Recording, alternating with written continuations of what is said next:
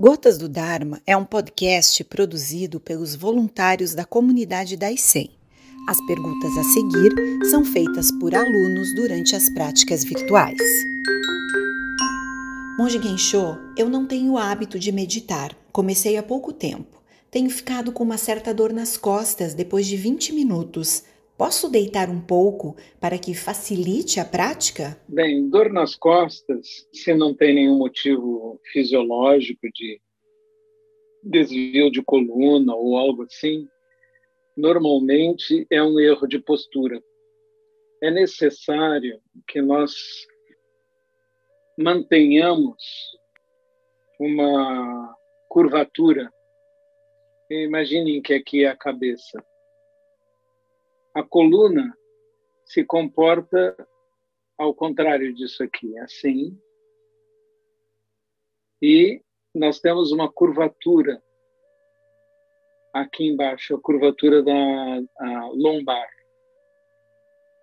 Então, é necessário sentar, colocar o quadril um pouco para trás, o cóccix um pouco para trás, para ter a curvatura da coluna, colocar as costas bem retas, o queixo um pouco para dentro para a cervical ficar retilínea com as costas, e aí você vai ter um desenho da coluna assim, um pouco curvado nas costas, um pouco na lombar, aqui embaixo, assim. E aí as costas estarão bem retas. Se as costas ficarem bem retas, a respiração abdominal é mais fácil. E esse é o principal motivo de sentarmos retos. Se sentarmos retos também não ficamos cansados e não há praticamente nenhuma tensão. Quando há dor nas costas é porque existe alguma tensão, algum músculo contraído. Examine que músculo é esse que está se contraindo e provocando essa dor mais do que isso, teria que examinarmos a, presencialmente a pessoa, como fazemos num retiro. Mas a dor nas costas não é natural, é sempre provocado por algum problema.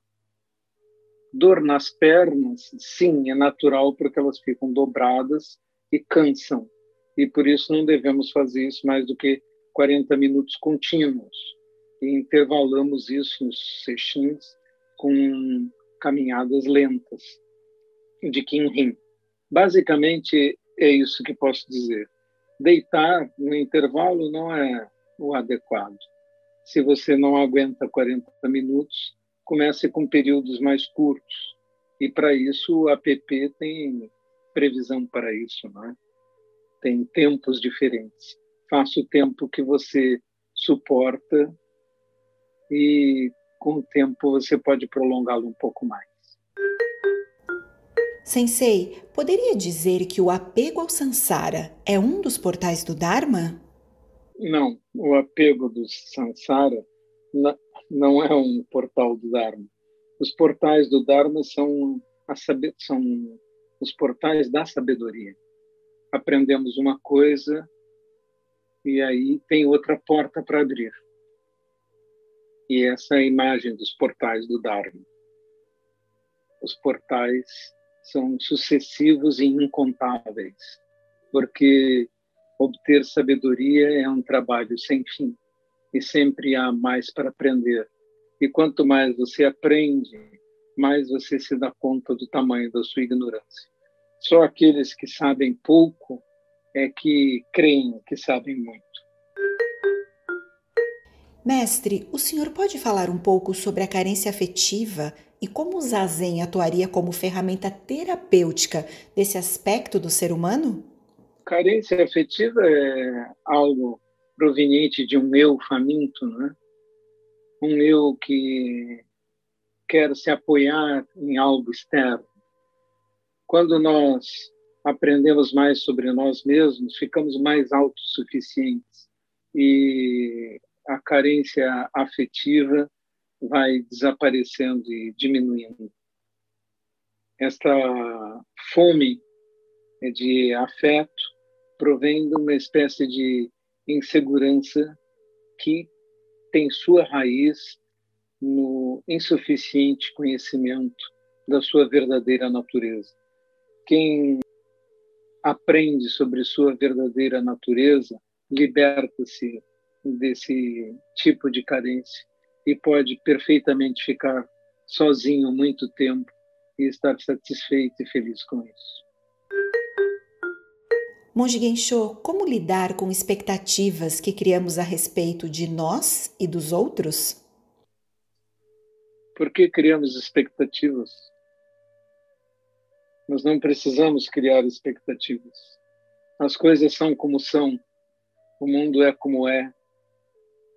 Nós temos que cultivar a nossa aceitação e não criar expectativas ou tentar transformar os outros ou gerenciar os outros para serem como nós imaginamos que deveriam ser. É simples assim. É como quando um, perguntamos a um jovem: Você tem alguma namorada? E ele diz: Ah, eu ainda não encontrei a pessoa perfeita. E nós perguntamos: E você é perfeito? Sensei, o conceito de chakras e Kundalini existe para o budismo ou seria apenas mais uma ilusão? É mais uma técnica de outras escolas. Há infinitas técnicas de todos os tipos e representações, as mais diversas: meridianos, chakras, corpos austrais, diferentes consciências, muitas coisas assim. Quando nos perdemos nesse tipo de conhecimento, deixamos de enxergar a verdade brilhante, luminosa da nossa verdadeira natureza, que é uma coisa muito mais simples, difícil de alcançar, mas que não precisa dessas representações e imaginações que os homens tanto gostam de construir para explicar o próprio corpo e a realização espiritual através de complicações que na verdade são desnecessárias. Sensei, o mal que causamos para um determinado ser vivo, como uma árvore derrubada sem necessidade ou um animal morto cruelmente, por exemplo, como será a próxima manifestação kármica no ser que sofreu a consequência? Ele está aqui, sofre aquela consequência, e isto é, sofre, e ao sofrer, extingue parte do seu karma negativo. Mas aquele que é o causador do sofrimento leva consigo karma negativo, pelo qual vai ter consequências no futuro. Não sabemos quando e não sabemos de que forma. Sensei, no budismo celebram-se casamentos, funerais? Se sim, como funciona? Sim, fazemos os rituais que as pessoas sentem necessidade para se sentirem melhor e mais felizes. Originalmente não existiam casamentos ou batizados ou cerimônias em especial. Cerimônias funerais já são muito antigas, já existiam no tempo de Buda.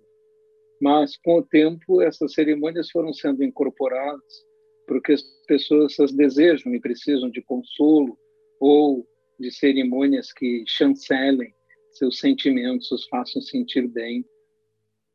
Então, os monges celebram e criaram cerimônias para atender essa necessidade humana de rituais para enriquecer suas vidas, dar consolo e também alegria.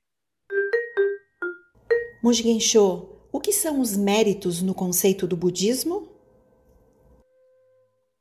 Todos os atos produzem mérito.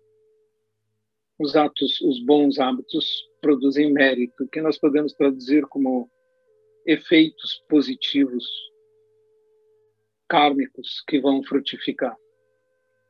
Como todas as coisas estão interconectadas e interligadas, nós, para não fazermos as coisas e mantermos a ideia de que esses méritos são para nós que estamos fazendo esses atos, nós dedicamos os méritos para outros seres. E isso é a ideia de transferência de méritos. É principalmente um ato de se contrapor, colocar a compaixão acima do nosso egoísmo natural. Sensei, o zazen é o único caminho para vermos a verdadeira natureza? Sim, o zazen é o único caminho para vermos a nossa verdadeira natureza mais efetivo e é isso que acredita a escola Sotozen e por isso o fazemos e o praticamos na nossa escola e no Daisen. Existe provavelmente iluminação, êxtase religioso em outras uh, denominações, em outras escolas, com outros métodos. Mas eu, pessoalmente, não conheço nenhum método tão efetivo e que produza frutos tão rápido quanto o zazen.